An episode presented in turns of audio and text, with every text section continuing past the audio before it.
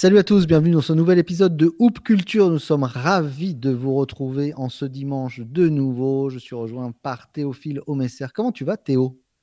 Bah écoute, ça va plutôt pas mal. Un petit peu fatigué, hein, je te le cache pas là. Euh, on était toute la semaine sur les, les euh, fignolages, les derniers fignolages sur, le MOOC euh, Spurs dont on vous parlait la semaine dernière, notre numéro 14.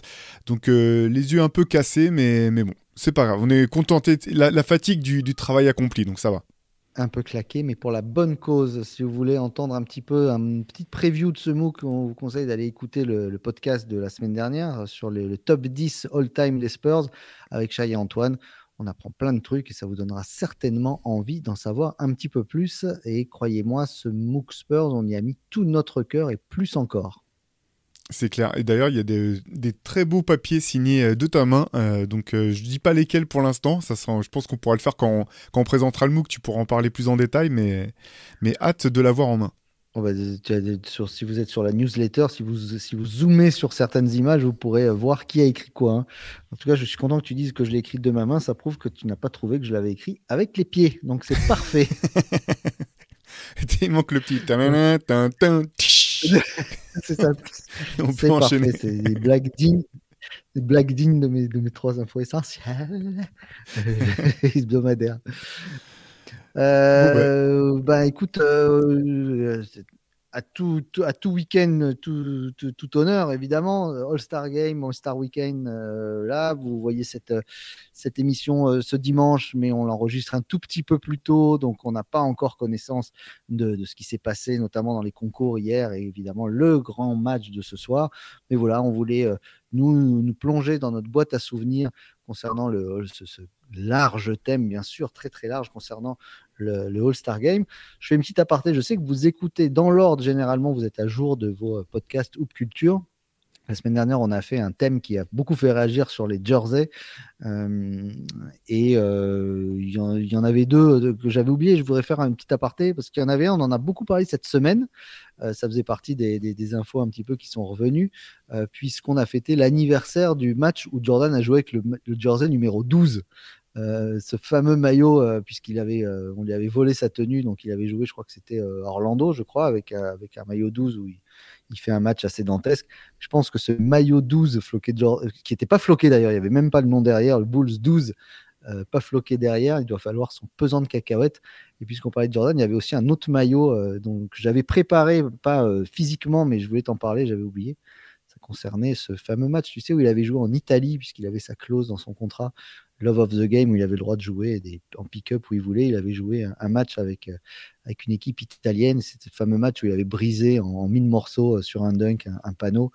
Euh, cette fameuse légende du shattered blackboard, backboard, pardon. Donc voilà, c'était petit aparté parce que ça m'a hanté toute la semaine d'avoir oublié ça. ça m'a foutu rage. Ah, d'ailleurs, c'était, c'était vraiment cool de lire les commentaires parce qu'en en les lisant, on voyait qu'effectivement, il y en a qu'on avait, euh, enfin, moi en tout cas, j'avais, j'avais oublié, tu vois, ou que j'ai, auquel j'ai pas pensé dans l'instant. Mais c'était, euh, c'était vraiment chouette de lire vos retours à vous, vos commentaires sur, euh, sur ces maillots, sachant que voilà, c'est sûr que sur, une thématique comme ça, il y a beaucoup de choses qui sont, qui sont forcément subjectives. Donc, c'est toujours marrant de, tu quand tu lis, nous, on a dégommé tel ou tel maillot, puis quelqu'un dit, ah, mais moi, c'était mon maillot préféré, ou c'est un des deux que, que j'ai dans ma collection. Donc, c'est toujours là.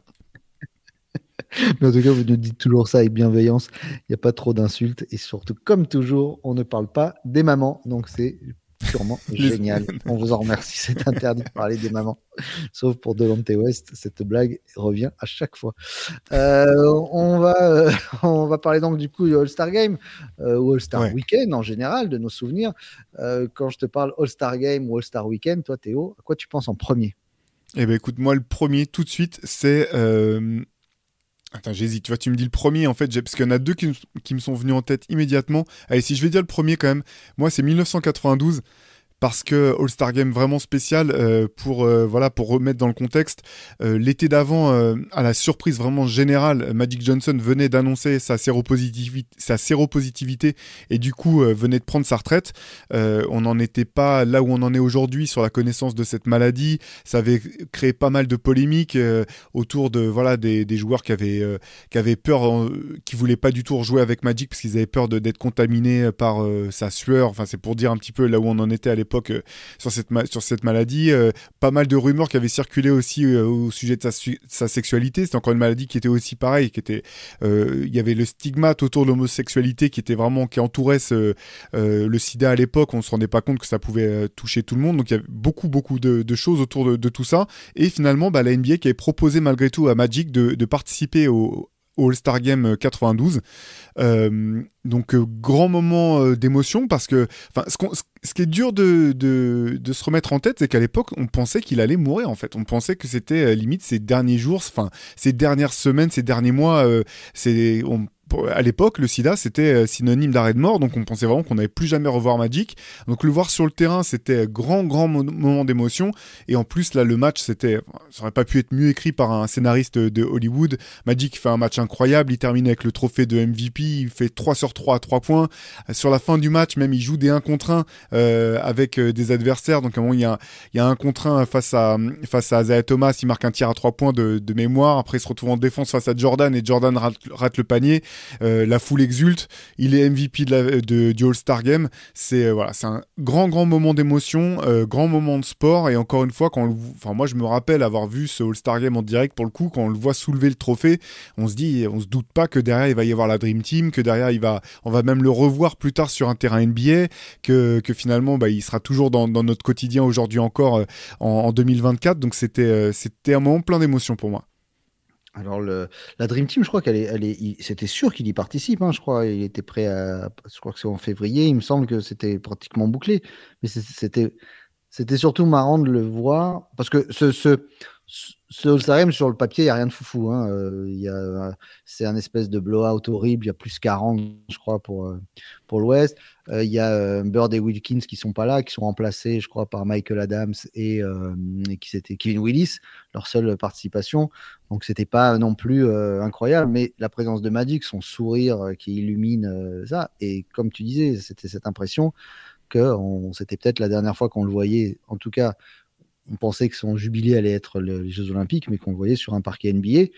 Le mec, euh, certes, bon, au début, il joue quand même, il met 25 points, euh, il a son ego qu'on connaît, il a envie de montrer que euh, s'il était là, il pourrait casser quelques bouches encore. et, puis, et puis voilà, cette apothéose.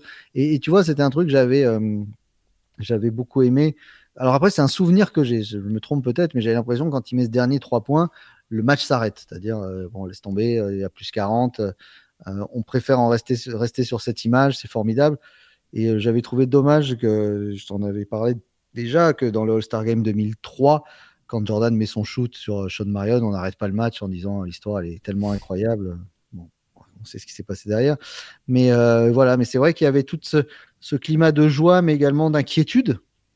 Euh, puisque tu disais, il y avait de la suspicion. Euh, Karl Malone s'y connaissait euh, autant en médecine que, que, que sur l'âge de la, de la majorité pour, pour, pour la vie sexuelle. Euh, donc, donc c'est sûr qu'il y avait ce, ce, problème qui était là et, et on ne savait pas comment réagir. Même nous, si on avait plus de connaissances parce qu'on était entre guillemets plus civilisés que certains, ben on, on pensait qu'en effet, on était déjà parce qu'on voyait pas beaucoup d'images. Moi, je me rappelle, j'étais surpris, c'est terrible ce que je vais te dire, de, le voir aussi euh, shape. Quoi. Je m'attendais à voir quelqu'un de fatigué, de creuser, de, alors que c'est idiot, puisque c'était heureusement pour tous ces gens-là, c'était pas euh, la séropositivité te, te rendait pas malade tout de suite, la maladie ne se déclarait pas tout de suite.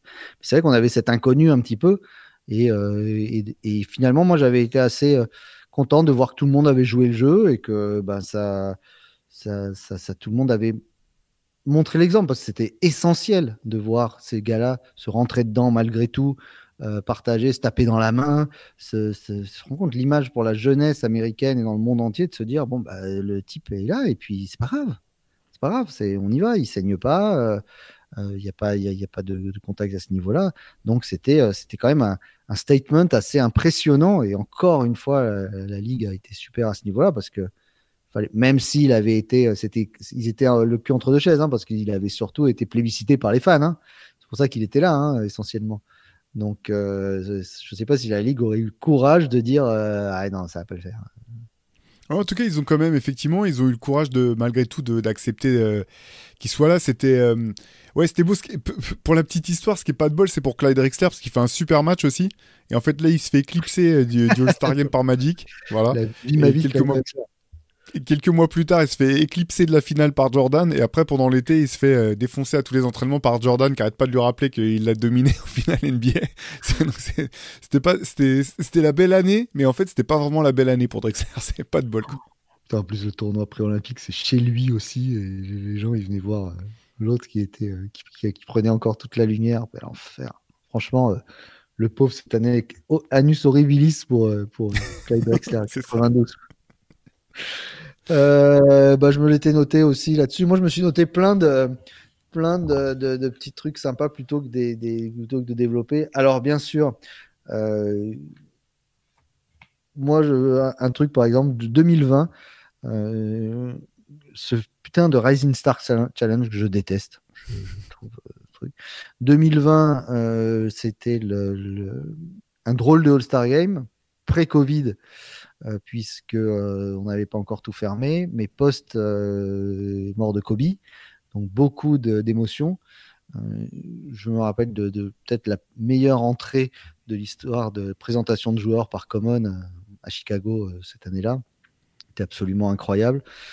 et puis ce Rising Star où j'ai l'image de Zion Williamson qui fait n'importe quoi. Je ne sais pas si tu te rappelles cette séquence où Là, pareil, alors c'est nouveau dans les All-Star Games. Il y a un moment donné, quand il y a un dunker dans l'histoire, on, arrête le jeu, on lui donne le ballon et on lui laisse faire deux, trois. Et lui, il en rate genre trois d'affilée. On lui laisse le champ, il en rate trois d'affilée, la balle part en touche, on lui redonne.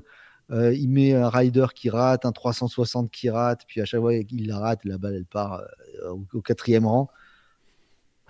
C'était pour moi, c'était le, le, samedi, donc ça n'avait pas gâché le match du dimanche. Mais euh, voilà, c'était, euh, c'était très symbolique de ce qui se passe en ce moment. Ce grand n'importe quoi du, du, du, Rising Star Challenge. On va voir cette année. Euh, il y a encore le match là Oui, il y a Victor qui participe. Oui, il y est toujours. Mais, c'est vrai que tu vois, quelque part, autant pour le All-Star Game, j'arrive à comprendre finalement pourquoi c'est pas vraiment serré. pourquoi les mecs cherchent pas à se blesser et tout, mais sur, sur les jeunes, en fait, je comprends pas. Là. Moi, je, je, comprends pas pourquoi euh, il n'y a pas plus le côté euh, non, on, bah, on veut jouer, jouer, on veut défendre fort. Euh, tu vois, ça, pour, avec le, le, match des jeunes, je le comprends moins. quoi. J'ai bien aimé, il y a une année où il y avait été. En fait, ce que j'aime bien, c'est que parfois il y, a, il y, a, des mecs qui viennent de l'étranger, donc ils sont rookies, mais c'est pas du tout des rookies. Et je me rappelle notamment d'Andrés Nocioni qui avait participé, peut-être des coups de coude à tout le monde. Lui, il jouait comme si c'était n'importe quel autre match, quoi. C'est pas joué autrement. Et ouais ça continue à manquer. quoi. C'est vrai que le, Rising Star Challenge, enfin le, match des, jeunes, là, c'est quand même dur. quoi. Mais puis moi, je comprends parce que tout le monde sait qu'ils vont se faire tomber dessus parce que c'est nul à regarder, c'est chiant et tout le monde va dire Vous êtes vraiment chiant. Mais les mecs, rien à foutre. Ouais, je sais pas s'il y a trop de sorties avant, tu vois, trop, s'ils sont trop happés par les à côté du All-Star, euh, les fêtes, les machins, mais. Voilà, Indianapolis, ça devrait pas être la fofo. Hein. J'avais pas pensé du tout, mais ouais. Très bien. très bien. A priori. Bon, qu'est-ce que tu as d'autre, toi? Euh, Allez, moi, j'ai euh, souvenir de All-Star Game 2000 pour le, pour le concours de dunk, forcément. Ah, bien. Euh, l'un des plus beaux concours parce qu'en fait, bon, forcément, obligé de parler de Vince Carter, sa démonstration monstrueuse. Mais dans ce concours, il y a T-Mac et il y a notamment Steve Francis qui tape des dunks de malade. C'est-à-dire que mm. c'est un des niveaux. Je trouve que c'est un. Il y, a, vraiment les trois. Ces trois-là, en tout cas, étaient vraiment au-dessus du lot. C'était en plus c'était trois joueurs qui étaient jeunes mais qui étaient vraiment forts. Donc c'était c'est pareil, tu vois, c'est pas les mecs du bout du banc ou juste des dunkers. C'est c'est encore une époque où il y avait des stars ou des futurs stars qui, qui avaient à cœur de, de, relever le défi. Et en plus moi c'est un super souvenir parce que c'est un, All-Star Game que, j'ai regardé à l'époque. J'étais à la fac et on avait une super équipe de basket à la fac euh, en garçon en fille. On s'était tous retrouvés pour euh, pour mater ça en équipe là. Donc c'est euh, voilà super souvenir. Genre, je, je, passe une petite dédicace à, mes partenaires de l'époque Xavier Dalmeda et Olivier Richaume qui écrivent parfois dans, le MOOC Rivers. Euh, voilà, et, et, à, et, à, mon épouse Céline, parce que c'était chez elle à l'époque. Et euh, ouais, super souvenir. Et c'est vrai que le, tu vois, le, dunk, finalement, le fameux dunk de Vince Carter où il a le coude dans le, dans le cercle, sur la première action, en fait, je me rappelle qu'on n'avait pas compris, quoi. on se regarde, bah, c'est bizarre que. Et puis après, c'est quand tu vois le ralenti que tu comprends ce qui s'est passé. Mais sur le moment en direct, on n'avait même pas saisi la folie de, du truc qui avait été tenté, quoi. Parce que sur le coup, il se, si tu regardes bien avant de partir, il s'échauffe. Et, et te rappelle-toi, il n'y a pas longtemps, on en a parlé, on, on, a, on a trouvé une vidéo, on s'est rendu compte que Kobe l'avait fait avant. Oui. Je ne savais pas du tout, je, pensais. Pareil. Et là, et là, il y a une vidéo il n'y a pas longtemps où il y a un type qui fait une claquette dunk, et je ne sais pas si tu l'as vu. J'ai vu, si j'ai vu. Ouais. Bon, il monte un peu sur son défenseur, mais il, il colle une claque and dunk, le coude dans le, et il garde le coude dedans. Ouais, ça, ça doit faire mal. Moi, ce qui m'a toujours fait peur, c'est au moment de retirer le coude là. J'ai toujours eu peur que quelqu'un se coince le poignet de, de l'autre côté, côté du cercle et que tu te retrouves à te péter le bras, euh, à redescendre avec le, le, bras en miettes là. Mais ça doit faire un mal de chien hein, quand tu te, quand tu te retrouves là-dedans, euh, sur l'équilibre, euh, sur la balance là. Ouais, c'est euh... je, je, mets une, allez, allez, regarder les dunks de Steve Francis et de, de T-Mac là sur ce concours, ils sont complètement dingues. Ah ouais, et puis, et puis c'est, c'est les, les, pratiquement les, les premières où c'était tellement attendu que toutes les caméras étaient aussi sur les joueurs. Et il y a ce, ce grand Barnum où, maintenant c'est trop, tu sais, où, où, les réactions des joueurs. Et je me rappelle mm. toujours de, de Dikembe Mutumbo qui fait. Et puis tu sais, qui, qui, regarde tout de suite si on le filme, qui fait. Et genre, il en rajoute des tonnes derrière, genre, oh là là là là. Putain, ils sont lourds quand ils font ça, j'ai envie de les claquer. Euh, tu parlais de concours de dingue, bon bah c'est ça, on pourrait en faire des heures, hein. on va pas, on va pas revenir. On a parlé euh, de, de, de, nos grands souvenirs de, de 88, euh, de ces concours-là.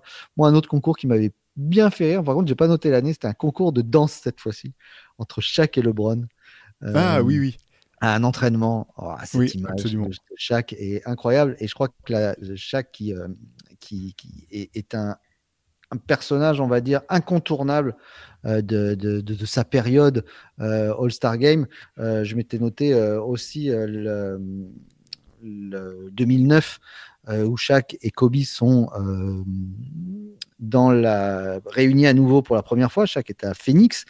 Kobe est, à, est aux Lakers toujours. Ils rejouent ensemble. Ils partagent ce fameux titre de MVP. Euh, bon, c'était un peu scénarisé parce que je sais pas, ni l'un ni l'autre méritait incroyablement d'être MVP. Mais surtout, il y avait l'entrée de chaque avec les fameuses Jabberwocky. Euh, ah oui, où il danse avec son masque et, il les écarte comme ça les uns derrière les autres. Ouais, les, les, chaque All-Star, et puis je crois que c'est dans celui-là aussi que, que Dwight Howard lui dit bah viens, viens, il lui, il lui colle un petit pont et il va dunker derrière. C'est vraiment, euh, il, est, il était né et fait pour cet événement, lui. Mais, mais tu sais, le, le, concours de danse dont tu parles avec, avec LeBron, c'est un truc de malade parce qu'en fait, c'est juste pas possible de faire cette taille-là et de danser comme ça. Tiens, moi, tu le vois, il part au sol, il fait un début de coupole, je sais pas quoi, mais, mais c'est quoi ce monstre génétique, athlétique? Quand tu fais cette taille-là, ce poids-là, de pouvoir bouger ton corps de cette manière, ça a pas de sens, quoi. Ça pas très drôle, il met la main dans le, dans le, maillot de LeBron pour faire son cœur, comme quoi il le bouge derrière, l'autre est mort de rire. Oh, quel showman, quel showman. Et euh, tu vois, euh, euh, on avait fait l'interview de Georges Eddy euh, pour, Jordan là, dans, le, MOOC de ce, celui-ci. et je sais que lui, il avait accompagné Shaq quand il faisait sa tournée avec les Fushnikens, là, sa, première tournée au Zénith. C'est lui qui, avait, joué un peu son rôle de mentor et de chaperon. J'aimerais bien un jour qu'on fasse un vrai article sur, ce, que, que Georges nous raconte la, la soirée et l'arrivée. Enfin, le moment qu'il a passé avec lui hors basket dans le cadre d'une autre, euh, d'une autre, euh, d'une autre activité. Et son disque, en plus, moi, je trouvais que le premier disque qu'il avait fait était, tenait vachement la route. Quoi. Oui, bah, de toute façon, ça reste à ce jour l'un des meilleurs basketteurs rappeurs euh, qu'on a entendu. Hein, oui, oui, je pense. C'était ultra en, en, 92, je crois. Ce, ce rap boom bap à l'ancienne. Il y avait Five Dog dessus. J'avais trouvé ça vachement bien. Outstanding. Vraiment top. Moi, j'en ai un autre. Pour le coup, cette fois, c'était le match qui était vraiment bien. C'était 2001. Euh, avec une remontée incroyable de la conférence Est euh, menée par Alan Iverson et Stephen Marbury. C'est triste à dire, mais je crois que c'est l'un de mes meilleurs souvenirs de Stephen Marbury dans un sur un terrain en fait. Je parle pas d'action individuelle, oui, oui. mais t'es associé à un, su un, succès collectif. Il, a, il avait mis un paquet de tirs à trois points sur la fin et l'Est était revenu pour gagner alors qu'ils étaient, ils étaient dominés.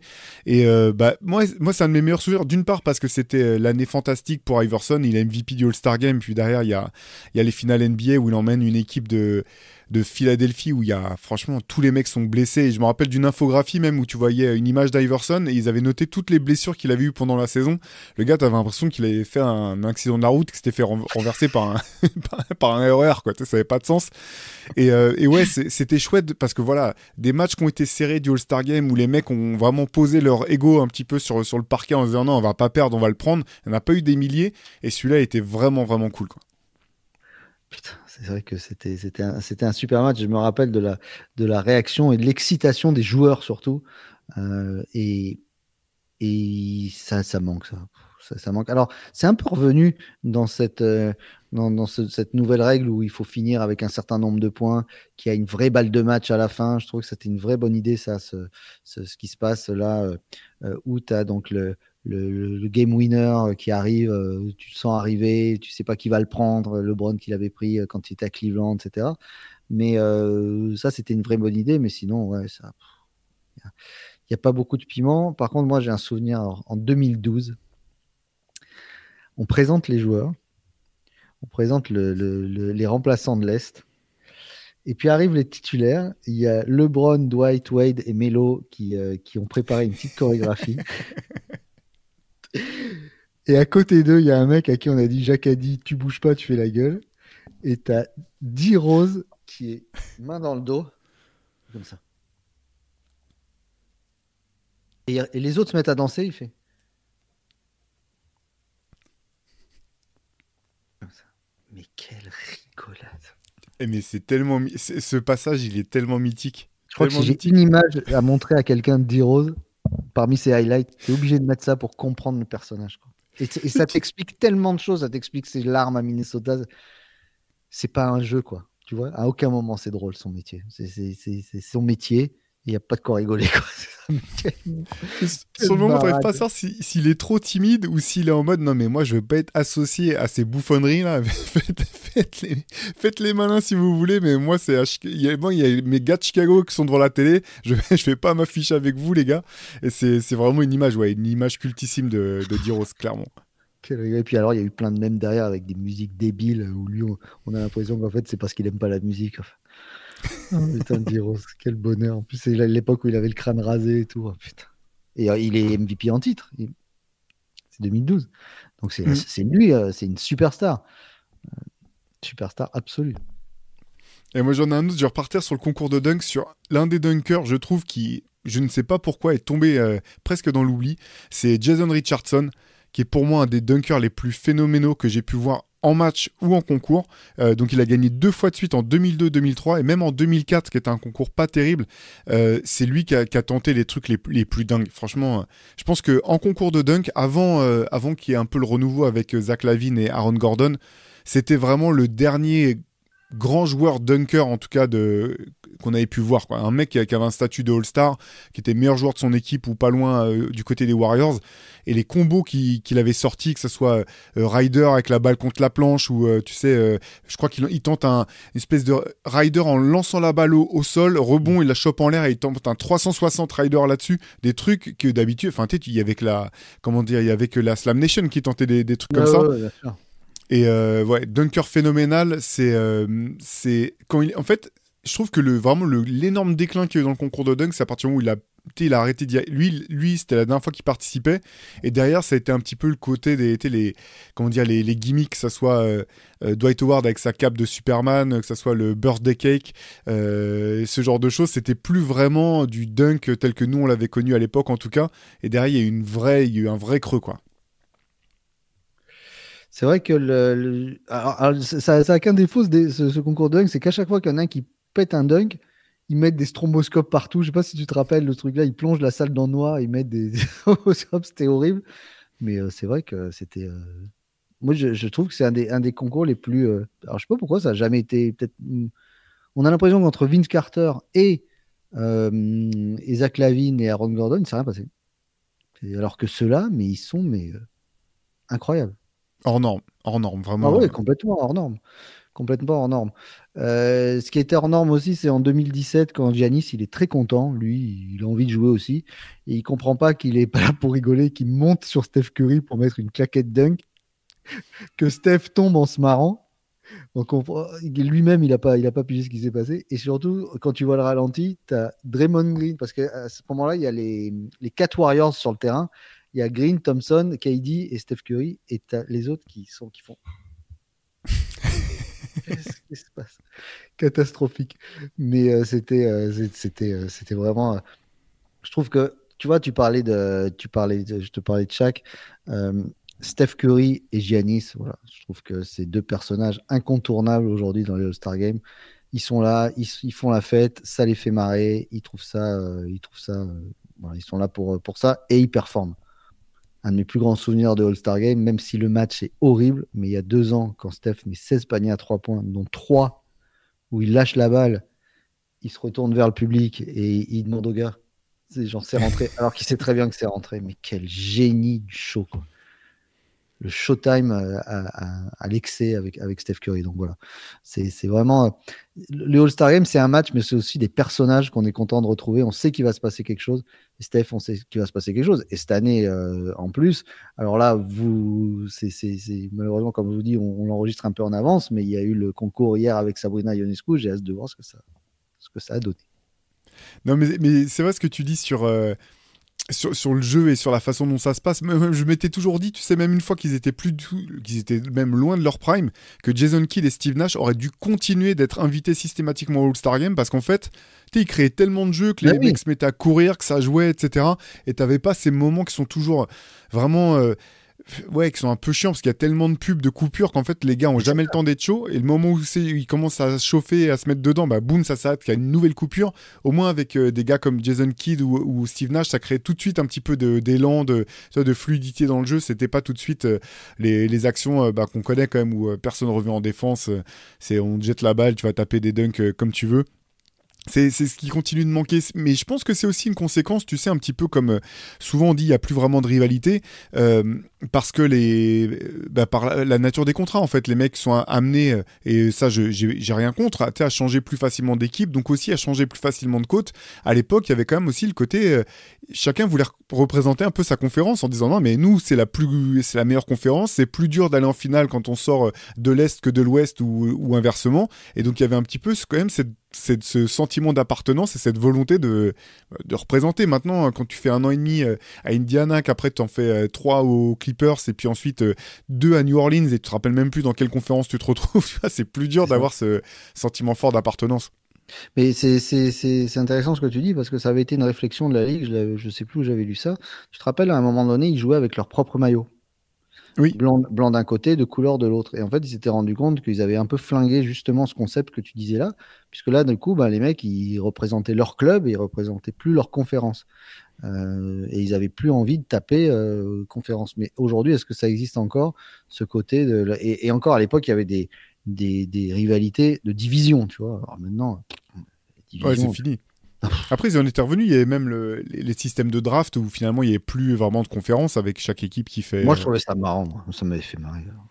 C'était, c'est toujours, ouais, c'est compliqué. Je, c'est vrai que je sais, je sais pas en fait s'il y, s'il y, a s'il y a moyen de refaire du match, euh, du All-Star Game, un match compétitif à moins de renier un petit peu sur les sur euh, sur euh, tout ce qui est temps mort animation. Et on sait que la ligue le fera pas parce que c'est quand même ça qui génère aussi euh, pas mal de thunes. Mais je pense que ça serait quand même ça parce qu'à un moment les mecs sont tellement habitués à jouer que s'ils sont un peu dans le flow bah il y a quand même le c'est des compétiteurs de, de, malades en fait. Il y aurait plus facilement ça je pense qui re, qui referait surface et la volonté de, de, gagner ou de pas se faire pas se faire laminer en tout cas ou alors, euh, une petite idée, euh, celui qui gagne sa conférence a une place en playoff de plus. Une, white card. Imagine. Imagine. Bah, le, dixième, euh, le dixième va en playoff. ils, ont, ils ont une place de plus. Bah ouais, mais putain, putain que faire pour qu'ils se bagarrent? Avant, en effet, il y avait, il y avait un problème de, de rivalité, d'ego, d'envie de, de, compétition. Maintenant, bon, après, maintenant, ils sont, beaucoup, ils sont, ils sont plus potes euh, l'un et l'autre, à moins qu'on mette au Star Game euh, Nourkic et Draymond Green. Mais bon. Euh, à la mi-temps. Non, tout court. C'est oublié d'avoir la, la nana qui danse avec les assiettes au bout des, des, baguettes, là. Il y a un concours de paintball entre les deux, là. Ou un truc, on met une cage au milieu. Très bonne idée, ça, très très bonne idée. Mais oui, mais Steph, voilà, Steph, euh, Steph, c'est Steph. Et comme tu dis, c'est très intéressant ce que tu dis quand tu dis, c'était des créateurs de jeux, Jason Kidd et, Steve Nash. Euh, Steph, s'il n'y a pas Steph, il n'y a pas euh, deux, actions dont on se rappelle ces derniers temps, à part ses shoots à trois points. c'est son alley-oop avec la, bounce pass pour, pour Giannis et c'est le alley-oop qui lance à, à Dwight, à Dirk qui est trop drôle avec l'autre qui fait comme ça c'est voilà. Mais s'il n'y a pas Steph qui est là pour faire une passe dans le dos et lancer un léoup en rigolant, bah, ça arrive pas. C'est clair. Mais tu parles de Dirk, du coup, ça me fait penser aux mecs qui, année après année, ont été sélectionnés par le All -Star, pour le All-Star Game, qui étaient contents d'avoir ça sur leur CV, mais qui avaient qu'une envie en tête, c'était que ça se termine. Genre, je pense que dans le top 3, il y a Dirk Nowitzki, Tim, Duncan, et Yao Ming. Les mecs qui n'ont rien, rien qui savent que leur jeu va pas du tout avec, euh, avec le concept du, du All-Star Game en lui-même, et qui sont là à attendre, et, en même temps qu'on des statuts tels, bah, que soit ils sont titulaires, soit ils sont obligés, les coachs sont quand même obligés de les faire jouer un peu, et puis à la fin, je pense qu'ils doivent passer par l'assistant en disant non, mais c'est bon, dis au coach de me laisser sur le banc, je vais pas rentrer, moi. Cela dit, D-Rose, on n'était pas loin de, de, rentrer dans ton top 3 là. Hein. c'est vrai. Pendant, pendant, un moment, Yao Ming, bon, à la limite, il, était, malheureusement, il avait cette malédiction du vote chinois, mais mais bon. Euh, le... Moi, il y avait un truc dont, je voulais, euh, que je voulais raconter parce que pareil, c'est dans les petites anecdotes, bon, les histoires de match, euh, on les voit, mais, mais un jour, tu sais, ils cherchent toujours des petites animations. Et puis un soir, en 2007, il y a Charles Barkley qui, qui, bosse pas avec ses, potes sur, sur TNT et qui donc euh, un soir d'hiver il va remplacer euh, Steve Kerr comme consultant avec Mark, Marv Albert pour un Kings Lakers. L'arbitre officiel euh, principal de ce match-là c'est c'est Dick Bavetta et lui toujours aussi brillant et sans sa grande gueule habituelle, hein, c'est pas, pas le genre, dit moi je suis sûr que je prends Dick Bavetta tranquillement à la course. Bref, le rendez-vous est pris samedi All-Star Weekend, ils font genre deux, quatre allers-retours euh, quatre faux suicides pour voir qui est là. Alors Dick Bavetta, faut savoir, avait 60, euh, presque 66, je crois, 67. Euh, était un, un, jogger invétéré, mais à son rythme, etc. Euh, donc était en, fin de carrière. Euh, Barclay qui lui a 40, 43 euh, je crois, mais on dirait il en a 67 ressentis. Le, il, est, il, est déjà, tu sens que alors il a fait la fête la veille en plus. Il genre il avait pris un, coach, un athlète pour un type qui faisait les JO pour se préparer. Enfin bon, il y avait toute une narration pas possible.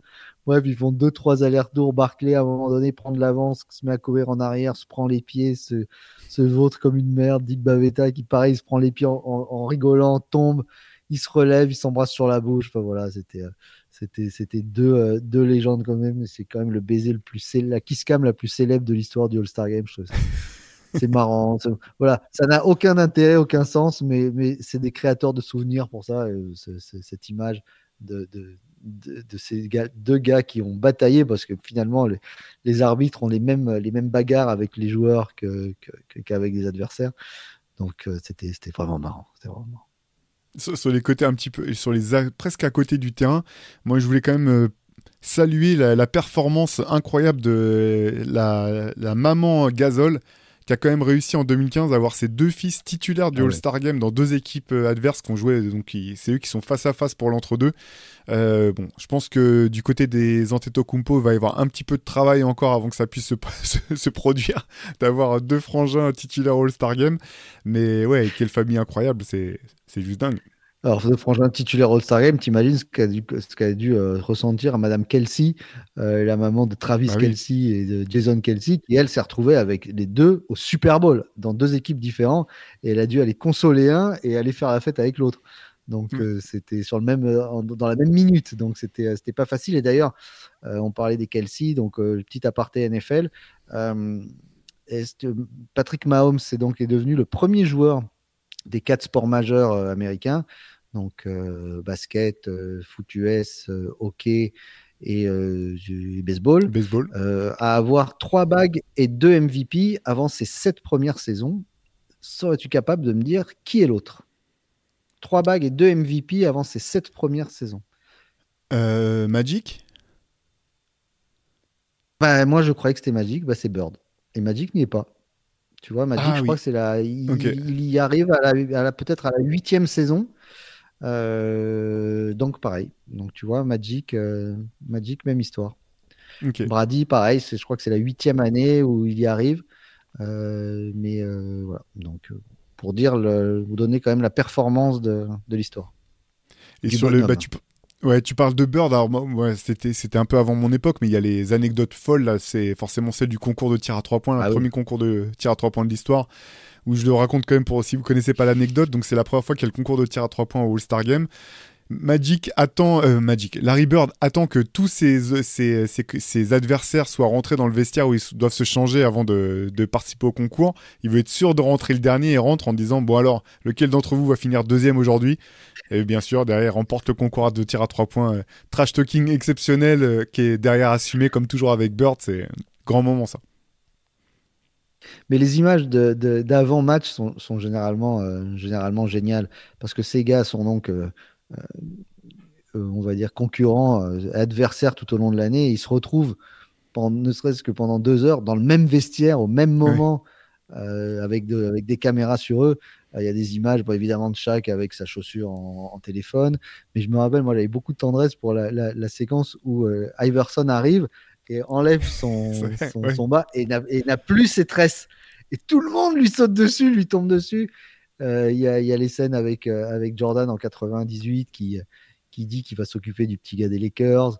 Euh, que je sais plus qui portait, je crois que c'était The Morning qui porte le 45 avec Jordan qui lui dit 45, c'est pas un numéro porte-chance. Et toutes ces images, elles sont, elles sont franchement très sympa. Euh, et, il se crée des petits trucs là-dedans, parce que je me rappelle de Mutumbo qui disait à Jordan Ouais, tu m'as jamais dunké dessus, tu me dunkeras jamais dessus. Et trois mois après, il y a cette image en 97 où il lui dunk dessus, il lui fait comme ça, il rigole en disant fallait... Mais même au All-Star Game, tu te rends compte que il fallait pas parler à certains, parce que il avait son petit carnet à te. Attends, je note. Donc, dis, comment tu dis ton nom? Mutombo, c'est ça? C'est bon, j'ai noté. Dans son, petit carnet Moleskine, numéro 7484 pour l'année. c'est ça. Avec marqué I took it personal sur la première page. Liste de noms de ouf derrière. Ouais, c'est là, mais ces moments-là, c'est vrai que c'est c'est ouais, c'est ça aussi qui se perd un petit peu, je pense. Euh, mais bon, c'est normal, tu vois, avec le plus le plus l'événement devient scénarisé, plus tu perds un petit peu ces, ces petits trucs là. Mais euh, mais le truc d'Iverson dont tu parles, ouais, c'est un, un vrai souvenir. En fait, ce qui est sympa dans ce moment-là, surtout, c'est que tu vois que lui, il est il est, il est un peu timide en fait. Tu, sais, tu le vois qu'il est étonné de la réaction des autres et tout, il est touché, c'est assez marrant quoi. Et c'est ce qui rend le, cette, cette, scène. Et Iverson, je pense que c'est quelqu'un, je me rappellerai toujours cette scène euh, très émouvante où euh, il y a le je crois que c'est le premier match à LA euh, de, suite à la mort de Kobe. Et en fait, lui, il serre la main des gens, il a le maillot numéro 8 et, D-Wade arrive, arrive derrière lui pour l'enlacer. Et tu vois, c'est un en fait, c'est un enfant, euh, Iverson. Et en 2003, quand Jordan met son shoot, c'est lui qui va le chest bumper, mais d'une puissance. Et Jordan est interloqué. Ça le fait marrer. Lui, c'est pas sa génération de faire ça. Et, c'était marrant. Je trouve ce, gosse tellement, euh, tellement attachant en fait. C'est marrant parce que j'avais noté forcément le, bah, le 2003, euh, le dernier All-Star Game de Jordan, euh, qu'aurait certainement, comme tu le disais tout à l'heure, été MVP si le match s'était arrêté après son tir au-dessus, incroyable au-dessus de Sean Marion. J'avais complètement oublié. Est-ce que tu sais combien de tirs il a pris Jordan sur ce All-Star Game? Non. 27 tirs. Non, je savais même pas. J'ai vu ça tout à l'heure, j'ai halluciné les fans. 9 sur 27, donc c'est même pas comme s'il avait commencé avec la main brûlante et tout. on, parlait, on parlait du dernier match de Kobe avec ses 50 shoots. 2016, ils prennent 286 shoots. 196, 173, c'est le, fameux, je crois. Enfin, non, je crois que c'est en 2017 où il y a euh, AD qui met 53 points, euh, enfin, qui en met dans un match où je peux en mettre 42. Hein. il n'y a pas de défense. Euh, mais 286 shoots. C'est le, match le plus prolifique, bien sûr. Bozidar Malkovic, il devait être en, PLS dans, dans son appart. C'était tous les, les, les, coachs défensifs qui étaient qui, ont dû lancer des comment dire des, des, ils ont dû lancer un groupe de WhatsApp euh, entre eux, tu vois, pour essayer de mettre des comment dire en place un plan pour redresser un petit peu le basket à leurs yeux, mais ouais. Pas le match si t'aimes la défense. et du All-Star Game sont nés sont nés des, des, des, des, Tu vas pouvoir nous en, nous en parler parce que je sais que tu connais bien le truc. Sont nés des bifs et des légendes totalement folles. Et je vais te parler, moi, d'un All-Star Game au milieu des années 80 qui s'appelle le Freeze Game, où, soi-disant, l'équipe de l'Est ne donne pas le ballon à Michael Jordan et Isaiah Thomas aurait mené la fronde et dit euh, on lui donne pas le ballon, euh, interdit. Qu'est-ce que tu bah penses toi de ça? Écoute, je pense que c'est pas impossible hein, quand même, connaissant euh, le côté. Alors, manipulateur, c'est peut-être le terme est peut-être est quand même lourd, mais du moins stratégique, du moins de d'Isaiah Thomas, c'est pas impossible. Euh, si c'est le cas, en tout cas, il l'a payé cher. De toute façon, il a payé cher euh, toutes les exactions envers les Bulls, il les a payé cher, Thomas. Et euh, il me semble que avoir regardé que finalement l'analyse statistique du match, en tout cas, corroborait pas forcément ça, quoi.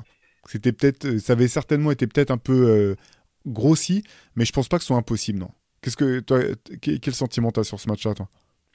Rien n'est impossible, mais c'est vrai que l'histoire était trop belle pour, pour, pour la suite, et je pense que ils, en ont profité l'un comme l'autre, euh, les uns pour, euh, pour avoir continué dans leur stratégie de, de démolition mentale, on va dire, de, la ligue, euh, l'autre pour nourrir son esprit de revanche permanent. Donc, je, c'est, c'est toujours pareil, qu'est-ce qui est orchestré, qu'est-ce qui est mis en place, mais, mais on a envie d'y croire. Moi, ce, ce freeze game, j'ai envie d'y croire. Même si je, l'ai quand même regardé, Bon, oui, on peut dire que, euh, mais bon, il y avait des affinités aussi. Il y avait les Pistons à l'époque avec peut-être plus de monde, ils se connaissaient depuis plus longtemps. Lui, c'est un jeune joueur. Tu as, envie de faire briller tes potes, plus ça, se comprend aussi. Ça se comprend aussi. Nous, euh, fait, quand tu fais un match euh, avec tes potes le dimanche, et qu'il y a trois qui arrivent et qui sont jamais venus, tu as plus envie de donner la balle à tes potes. Ça me paraît pas aberrant.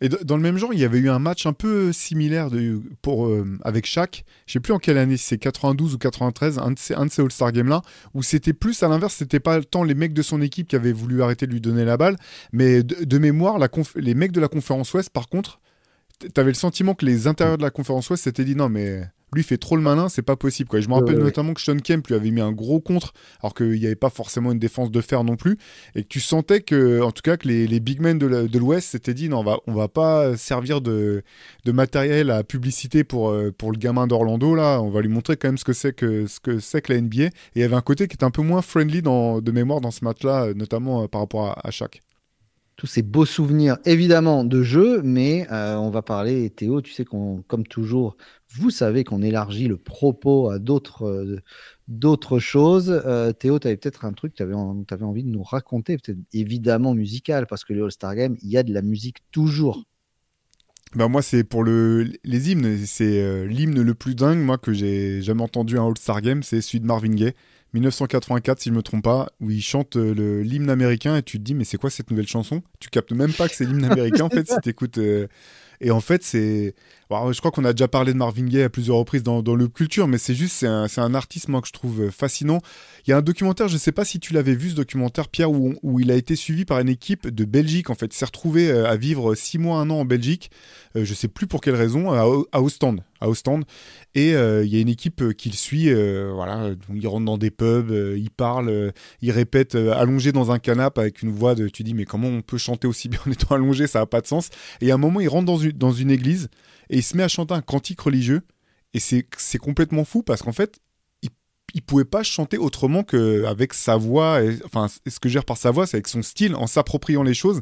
Et pour moi, son, hymne, son hymne national, c'est exactement la même chose. T'as l'impression que c'est un morceau, que c'est un morceau qui a, qui a été coupé au dernier moment de l'album I Want You ou de, ou de, ou, d'un de, ces enregistrements-là.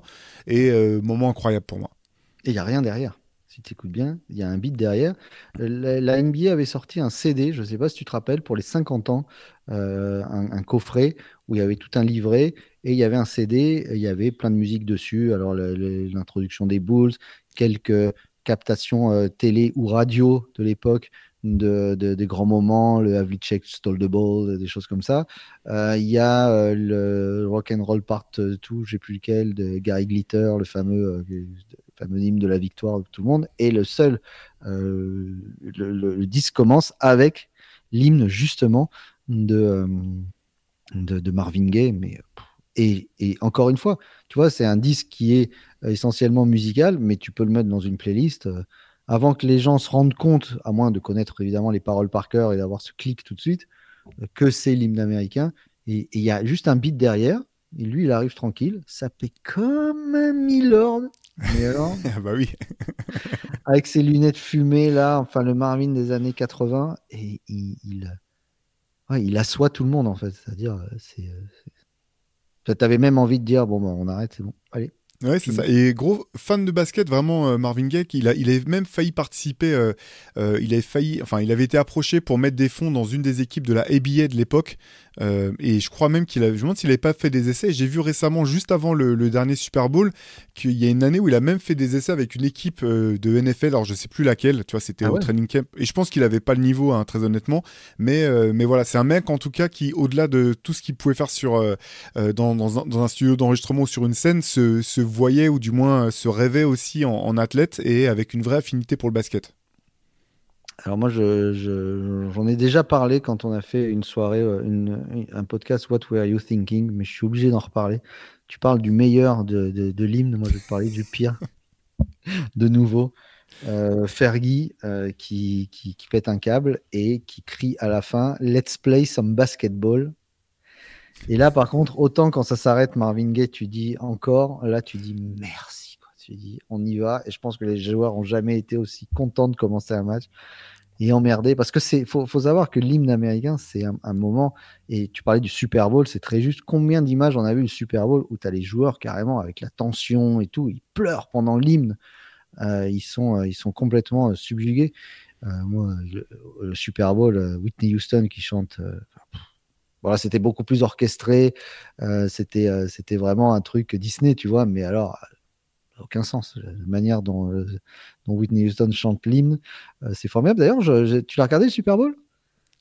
Non, j'ai pas vu celui de cette année. là, trop la Ah, tête dans le bouclage. Je sais que Charles Ah, était à fond devant, mais non, j'ai pas vu euh, le nouveau titre. J'aurais aimé avoir ton avis sur, euh, sur le, le halftime show de, de Cher, c'est pour ça. Alors moi, le dernier que j'ai vu de Halftime Show vraiment en entier, c'était celui de Dre, qui était incroyable. Je l'ai je l'ai même montré à mes gamins tellement il était fou. euh, ce- ce- Tu sais, j'avais les frissons alors que les morceaux, je les connais par cœur, je les ai entendus 2 millions de fois. euh, L'enchaînement, je l'ai trouvé magnifique. Mais celui de celui de Shaw, t'as vision très très bien. J'ai entendu une analyse. Je l'ai pas, tu vois, j'ai pas vu le, le show, mais j'ai entendu une analyse détaillée dans un podcast que j'adore là, qui s'appelle euh, de Juan Epstein. Je sais pas si toi, tu l'as vu. Qu'est-ce que t'en as pensé Euh, ouais, moi j'ai vu tout le, tout le match. Euh, j'ai vu. euh, ouais, oui, c'était euh, c'était intéressant. Bah, c'est toujours pareil. Alors, ça, ça- ça- ça tourne un petit peu à Star 80, hein, ce truc, parce que c'est Ouais. pareil. hein. Euh, le truc à LA avec, euh, avec toute la bande de Dre, de machin, Mary J. Blige, on a l'impression qu'elle va tomber par terre toutes les deux secondes. Euh, L'autre qui fait des pompes à l'envers. Enfin bon, c'était c'était un peu. donc, Cher, c'était un peu pareil, mais par contre, il y a une scène ultra cocasse. Je sais pas si tu as entendu ça. En fait, tu sais que Cher est, la voix masculine sur l'un des plus grands morceaux de tous les temps, If I Ain't Got You d'Alicia Keys. Et donc, euh, il avait des invités, il y a Ludacris, il y a Lil Jon, etc., qui sont là. Et, euh, et à un moment donné, bon, il y a une transition parce qu'il a tellement de hits, Cher, qu'il chante tout pendant 15 secondes. Et il y a une transition où, euh, où soudain rentre un piano et Alicia Keys est là. Et elle fait une pause et elle lance la première note du refrain de If I Ain't Got You. Pote. Elle lance ça comme, euh, comme, euh, comme moi, je lance une passe dans les tribunes, tu vois. Elle balance une note, mais fausse à mourir, les deux premières. Et à tel point, et c'est pour ça que j'en j'en viens là, la, la NFL a remonté le halftime show pour le mettre sur YouTube et tout, et a mis les deux premières notes du disque. C'est vrai? Ils ont fait un montage pour que ça soit juste. C'est fou ça. Ah, c'est, euh, et tu, tu, tu trouves ça sur les, les- le vrai passage et le euh, et si tu regardes en replay sur euh, sur Bean etc tu verras la- la- la- les, les deux premières notes où vraiment tu fais wow après elle rattrape. Et, euh, et, mais, et eux ils l'ont ils l'ont recadré derrière la honte la honte à ce niveau-là et donc Fergie elle n'a pas été remontée au, à la il n'y a pas eu de final cut pour elle il y a un final cut tout court sur sa carrière parce qu'après ça ça a été catastrophique parce que les images de tous les gens dans le public qui commencent à prendre un fou rire, ce cet enfoiré de Steph Curry qui, puis lui, alors, il se gêne pas, il pète de rire. C'était quel cal... mais quel calvaire quoi. Quel c'est- Mais je, Non, je crois qu'elle est dans, le- je crois qu'elle est dans le nouveau Larousse, Larousse illustré à la- à l'entrée gênant. Je crois qu'il y a la tête de Fergie maintenant d'ailleurs. je sais pas, elle serait- elle- c'est possible. Mais elle a, elle a gêné la gêne elle-même, tu vois. C'est-à-dire que. c'est trop pour la gêne, c'est trop pour moi. I'm out. La gêne... la gêne a dit Ah ouais, bon. There is a new sheriff in town. C'est ça. Bon, ben on va continuer. Alors, qu'est-ce que tu as d'autre? Alors, ouais, on parlait de Fergie, euh, tu dois avoir d'autres choses. Dans, dans, les, dans les gens qui auraient mieux fait de s'abstenir, dans les musiciens, mais c'est pas grave, c'est J. Cole qui a voulu faire un dunk une fois, bon, il s'est planté. Oui. Non, je me rappelle. Mais en fait, je, voulais déjà le sortir la dernière fois. Je me rappelle plus. Il y avait. Euh, en fait, je me rappelle plus quel était le groupe. Je sais que le c'était c'était le All Star Game de Philadelphie où il y a. Eh ben, je me demande si c'est pas Destiny's Child tout simplement qui chante et où elles ont des robes jersey aussi. Mais dedans, il y a un jersey des Lakers, ce qui fait que toute la salle se met à huer pendant le pendant ah la ah, prestation, juste parce qu'il y en a une qui a, un jersey des Lakers. Et si je me trompe pas, alors si, si je me suis, si je me mélange dans les années, n'hésitez pas à me dire. Mais en tout cas, ce qui est sûr, c'est que le, il y a le, le fameux le All-Star à Philadelphie où Kobe Bryant est MVP du All-Star ah Game dans sa propre ville et où il se fait copieusement huer à la fin par le public un All-Star Game, ah, sachant que c'est quand même pas les, c'est pas les, c'est pas les publics euh, col bleu qui vont euh, se payer les places pour être dans, dans, dans, dans la salle au All-Star Game, quoi. Donc c'est un moment quand même où je te dis, c'est complètement dingue, quoi. par contre, tu parlais de robe euh, jersey, la, la, robe jersey la plus, la plus iconique de toutes, c'est évidemment Maria Carey en 2003, qui a la robe des Wizards numéro 23, puisque c'était un hommage à, à Jordan. Ça, c'était quand même, quand même quelque chose. Ils sont forts pour ça, les Canaries. Ils sont trop forts. Euh, T'as autre chose en musique? Moi, sinon, j'ai un autre truc parce que quand même, qui dit All-Star Game dit euh, chaussures, évidemment. Euh, Complex a fait un, petit classement là des 10 plus grands modèles de l'histoire du All-Star Game. En numéro 1, ils mettent la Composite Galaxy euh, qui avait été portée par Rajon Rondo parce que qui avait fait beaucoup de, de bruit à l'époque, qui ressort cette année normalement. En numéro 2, la Jordan 11 Columbia, la blanche et bleue. Euh, bien sûr. Euh, moi, il y en avait deux qui m'avaient euh, qui m'avaient plu et je voulais te les montrer. C'était la, la, la composite portée par Peña Hardaway, ah ouais. première la composite All Star, voilà noir blanc avec du bleu ciel sur le côté et sur l'avant. Voilà, je trouvais que c'était un super modèle. Et puis traditionnellement, il y a toujours les, les, les, modèles All-Star. Vous, les retrouvez en ce moment d'ailleurs un petit peu partout sur ce 2024. Et je trouvais qu'il y avait un super packaging sur la première chaussure de Kyrie Irving parce qu'elle était sortie sur le, je crois sur euh, l'année où il y avait euh, celui à, New York.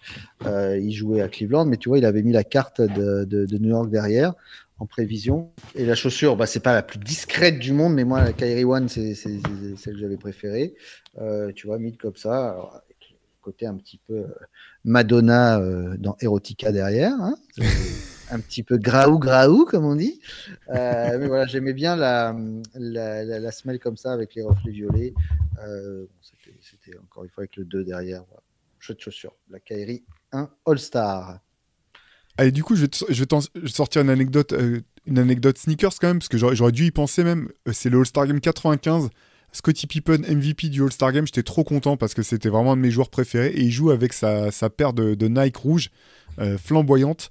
Euh, qui avait été d'ailleurs, je crois, je me demande si la NBA après lui avait pas interdit de les, porter pendant les matchs. on avait vu que ça. Voilà. Quel génie quoi. J'avais adoré quoi. Adoré. Et ah oui, j'avais pas vu ta casquette, très beau. Qui, est d'origine, hein, qui est, d'époque. All-Star Game. Wow, alors attends. Donc c'est de quel All-Star C'est la casquette de quel All-Star Game celle-ci? 95. Magnifique. Celle-là. Il y avait les. Il y a même les dates dessus, je crois. Février 10-12 95. Voilà. Phoenix d'époque. OG, comme on dit. Et c'est même pas ma relique. C'est même pas ta relique? Tu vas me sortir les. Parce que c'était dans mes autres souvenirs, parce que tu me parles de Stinkers, donc je, je, le dis quand même. Concours de dunk euh, pour lequel j'étais à fond derrière, euh, derrière Sean Kemp en 91. Et finalement, c'est Dee Brown qui gagne avec son fameux coup de pump sur ses, sur ses Reebok et son, euh, son dunk aveugle qui est beau, mais que j'avais trouvé surcoté par rapport aux performances de Sean Kemp sur, sur ce concours. Très beau style, très belle opération promo de com. Je pense que. Dunk aveugle, c'est comme euh, amenez-moi, je veux voir. Donnez-moi le bandeau de Cédric Ceballos et on en reparle après. Attends, il t'est venu avec. T'as pas vu? Il y a des images de lui qui conduit le... sa voiture pour venir à la salle avec. je pense que c'était. je le veux sur mes yeux pendant que, à mon avis, il, il tape des mails avec quoi. Je sais pas si tu te rappelles de ce concours où Baron Nevis avait voulu faire pareil. Tu vois clairement qu'il soulève le, oh. il soulève le bandeau pour voir où il est et tout. Il a le truc à la moitié du front. C'est tellement ridicule. Ah putain, mais c'est vraiment ça. Ça, c'était. Plus, il est... le dunk est moche, à la limite. Si tu veux faire un spectacle. Ouais, oui, sa chaise Brown, bien aussi. sûr, par contre, la photo, euh, la photo de, de, de- la photo de Brown, elle est, elle est plutôt chouette, tu vois. Ouais. Où il est, en plus, il est, il est un peu penché en l'air. euh, il est, oh non, non, c'est une, c'est, c'est une belle photo. Carrément. J'en profite pour replacer une autre phrase de, de Larry Bird suite à ce concours de dunk. Un journaliste qui demande à Larry Bird Ça vous plairait d'avoir la détente de Dee Brown? Et Larry Bird qui dit Je préfère avoir le shoot de Larry Bird. Allez, bonsoir. Oui, mais en même temps, tu, tu, enfin, tu poses des questions comme ça ces gars-là, tu sais très bien ce que tu vas te prendre dans la gueule.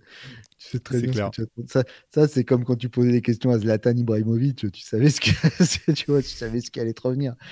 Mais bon, c'est pour ça qu'on les aimait bien. euh, C'est pour ça qu'on les aimait bien aussi. Euh, cette année, ouais, il y a des beaux modèles par contre euh, All-Star et euh, parmi ceux-là, il y a la, la, la réédition de la, de la quatrième chaussure de Kevin Durant, la KD4 Galaxy également, qui rendait hommage au Kennedy Space Center.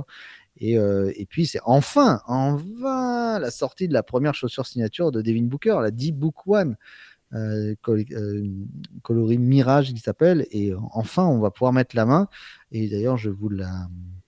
Je vais vous faire un petit unboxing très bientôt sur ces deux modèles, sur l'Insta de Rivers, pour, pour vous montrer ça. Parce que cette D-Book One qui ressemble à une, à une Air Jordan, à une Blazer, à une Air Force One et tout, c'est. Je suis très, très impatient de la voir, de la toucher et de voir si, si, si ça vaut le, le coup euh, de, de voir. Alors, je ne vais, pas les- je, vais pas encore l'essayer, mais en tout cas, on va vous la montrer euh, et on vous fera un report après de ce que ça vaut en match. Super. On enchaîne avec les. Les quoi Les coups de cœur de la semaine ou t'avais encore des, des trucs non, non, euh, c'est bon, All-Star Game, on peut y aller. On peut y aller. Qu'est-ce que t'as Qu'est-ce que t'as de beau pour nous cette semaine dans tes coups de cœur? Alors, tu sais que j'ai un groupe que j'aime beaucoup, je t'en ai parlé, c'est Black Odyssey. Je t'en Oui. ai beaucoup parlé. Mais seulement Black Odyssey, c'est pas facile d'attraper les vinyles. Et j'avais chopé le, le, le Black euh, Vintage, euh, le premier. Et là, j'ai réussi à choper le euh, Diamond, Diamonds and Freaks. Alors, Oh, chapeau. Ouais. Alors regarde bien le truc. Alors tu vois, ça s'ouvre comme ça. En fait, c'est tu as quatre chapitres en fait avec euh, avec un certain nombre de, titres, ce que tu ne vois évidemment pas sur la version numérique. Et donc les quatre chapitres sont là. Et donc tu as euh, les quatre chapitres qui peuvent te faire quatre euh, pochettes différentes. Alors je te laisse voir la, qualité des, de- des pochettes que tu peux avoir. Les clichés sont euh, sont juste fous. Donc que tu peux insérer euh, sur la pochette de devant. Et euh, comme Black Odyssey, ils se sont dit, euh, bah, ça c'est déjà pas mal, mais qu'est-ce qu'on pourrait faire mieux? Alors déjà, tu as ce genre de goodies là, mais c'est juste magnifique. Ils te mettent un bouquin comme ça, avec Wow, les paroles avec les manuscrites, avec les paroles manuscrites, euh, d'autres photos. Enfin, c'est, on dirait une, un- un- le catalogue d'une, d'une expo, tu vois. C'est, magnifique, hein. Regarde ça. Enfin, les quali- la qualité est belle. Et, euh, et pour ne, ne rien gâcher, bien évidemment, le disque est comme ça. Donc, euh, pff, enfin, tu vois, c'est, c'est un disque qui vaut dans le commerce. Euh, j'ai réussi à toucher à 39 euros. Alors, c'est, une somme. Mais aujourd'hui, pour 39 euros, tu as des, disques qui sont simples, tu n'as rien de spécial dedans, sur des rééditions. Euh, voilà, là, c'est une, première édition par contre. Chapeau à eux. Bon, l'album, c'est une merveille absolue. Mais l'objet est superbe. Continuez. Théo vous le dit chaque semaine. Si vous achetez des disques, continuez à acheter des disques. Et d'ailleurs, dans le Hangtime Radio Show de cette semaine, le morceau de Hoop Culture, c'était un morceau, c'était El Leon de ton ami Crime Apple. Crime Apple, exactement. Donc, on a joué ça cette semaine. Euh, voilà. Et donc, tu vois, on peut choisir la pochette qu'on veut. Et euh, c'est un, objet euh, magnifique pour, pour décorer chez vous. Black Odyssey. Et euh, franchement, le disque est moche. C'est pas grave. L'intérieur est superbe. Superbe. Oui, bah c'est toi qui m'avais fait découvrir ce disque et c'est vrai que ce concept de, de couverture amovible, euh, Kanye West avait fait ça avec son euh, Dark, euh, je me rappelle jamais Oui, ce que c'est le Dark. Fantasy là. Pareil, tu pouvais Oui, c'est pas les premiers à le euh, faire, bien ouais. sûr. Mais... Non, non, mais c'est mais c'est c'est assez rare et puis c'est vrai que les photos que, que tu montrais à l'instant sont vraiment magnifiques quoi. Oui, oui, c'est- rare, en tout cas sur un projet un peu underground comme ça, euh, indépendant, de sortir des, des- de tels objets pour encore une fois à un prix qui est euh, somme toute, euh, somme toute normal, on va dire. Même si c'est bon, quand même 40 euros un disque, c'est pas donné, mais c'est un double disque, il y a je ne sais combien de morceaux dessus, il y en a, il y en a, euh, ouais, il y en a presque 18. voilà. Superbe projet. Black Odyssey. Cool, ben Diamonds and Freaks. Moi aussi j'ai un disque. Alors j'avais parlé du premier single quand il était sorti, puis j'avais présenté le, bah, le, single et le clip. C'est l'album de Danny Dan des Sages Poètes de la rue avec le producteur français euh, Kyo Itachi. Euh, donc un album qui s'appelle Pièce montée et qui vient de voilà, qui il vient tout juste de paraître. Je crois qu'il est sorti euh, vendredi dernier ou quelque chose comme ça. moi je l'avais précommandé. Celui-ci est fermé parce que c'est cadeau de Noël pour mon mon gars sûr Harry à qui je passe le bonjour, je lui ai mis de côté. Et bah, très bon album. J'ai pas eu, alors pour l'instant j'en suis aux premières écoutes, j'ai pas eu le temps de, le rentrer vraiment complètement dedans, mais moi j'ai été ravi de réécouter euh, Danny Dan à ce niveau-là. C'est un des rappeurs français qui m'a le plus marqué, euh, voilà sur euh, dans les années 90. Je trouve qu'il a toujours le, même flow, la même prestance, la même la même classe, et les, les prods de Kyo Itachi fonctionnent vraiment parfaitement. Petit regret peut-être pour l'instant sur ses premières écoutes, c'est j'ai pas trouvé que les featuring apportaient énormément de choses. Il y en a pas beaucoup, il y en a il y en a que trois de, de mémoire, mais c'est vrai que voilà, j'aurais. Ça n'a pas été forcément un argument, euh, un argument qui m'a plus plu. J'ai trouvé que Danny euh, s'en sortait plutôt très très bien tout seul. Et j'ai, euh, pour l'instant, sur les premières écoutes, je suis assez, assez conquis par ce nouvel album de, de Danny Dan. En tout cas, ils sont, je ne sais pas si leur ego est surdimensionné, mais le fait d'avoir mis deux GOATs derrière eux, je ne sais pas si c'était un message ou quoi que ce soit, mais c'est ah bah, ambitieux. je pense, que c'est un peu ça. Ouais, GOAT, après, bon, c'est compliqué. Hein. On va pas faire un. Faudrait qu'on fasse un spécial rap français un jour, mais ça va être peut-être compliqué. Hein, parce que moi, j'aurais pas que des choses positives à dire, mais Danny Dan est dans, dans ma liste des goats français. À moi, en tout cas, il en fait partie. Alors, alors, c'est tout ça et on va dire convaincant et, bien pensé. Et alors j'en avais un autre, mais alors pour le coup c'est pas de la musique, c'est un documentaire sur lequel je suis tombé par hasard sur, euh, sur Netflix, un documentaire euh, sur deux frères skateurs euh, qui s'appellent c'est fou, j'ai un, trou de mémoire énorme, je vais le retrouver tout de suite. C'est les frères euh, Jazz Papas et Ben Papas. Alors je connaissais, je connaissais pas. Moi j'ai fait du skate quand j'étais quand j'étais gamin, et puis après euh, je suis passé à autre chose, donc j'ai pas suivi. En fait j'ai complètement raté le moment euh, où, eux sont entrés dans la scène. Euh, pour que je t'explique un petit peu, c'est deux Australiens qui décident de traverser l'Atlantique en se disant on va aller battre Tony Hawk et tous les meilleurs skateurs du moment, et qui au bout du compte y arrivent, y parviennent c'est euh, c'est attends je vais te redire tout de suite le nom du documentaire. Voilà ça s'appelle All This Mayhem. Euh, tout ce bordel en gros. All This Mayhem. Et leur histoire est folle. Elle est complètement tragique. Elle est hyper dure mais moi j'ai été, euh, j'ai, été pris dedans complètement.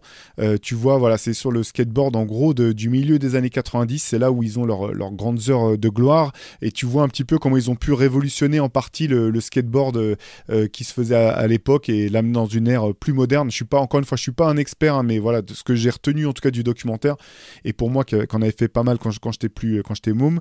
En tout cas, voilà, je vous conseille ce documentaire All This Mayhem sur les, sur les deux frères Papas. par contre, voilà, comme je disais, c'est assez tragique, c'est vraiment dur, hein, notamment à la fin, elle est un peu à couper le souffle, mais, euh, mais j'ai trouvé ça passionnant. Eh ben, on va aller regarder ça, de, quoi encore, encore une fois, de, des bonnes choses pour les yeux et pour les oreilles.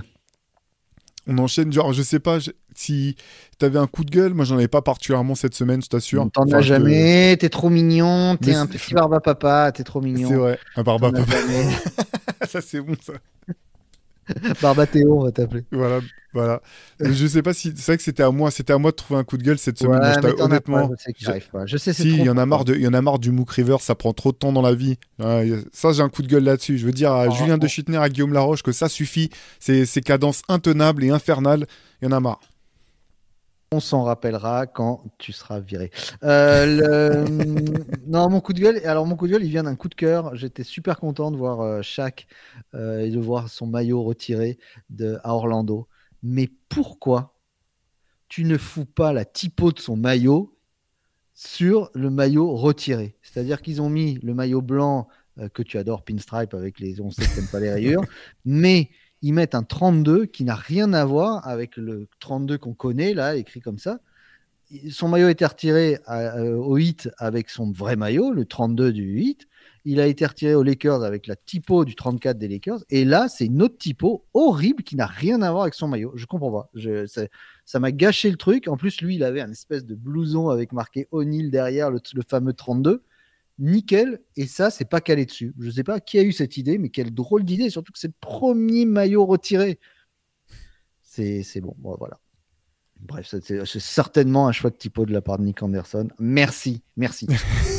Bah, j'espère qu'ils auront corrigé ça au moment de retirer le maillot de Bo Outlaw ou de Pat Garrity.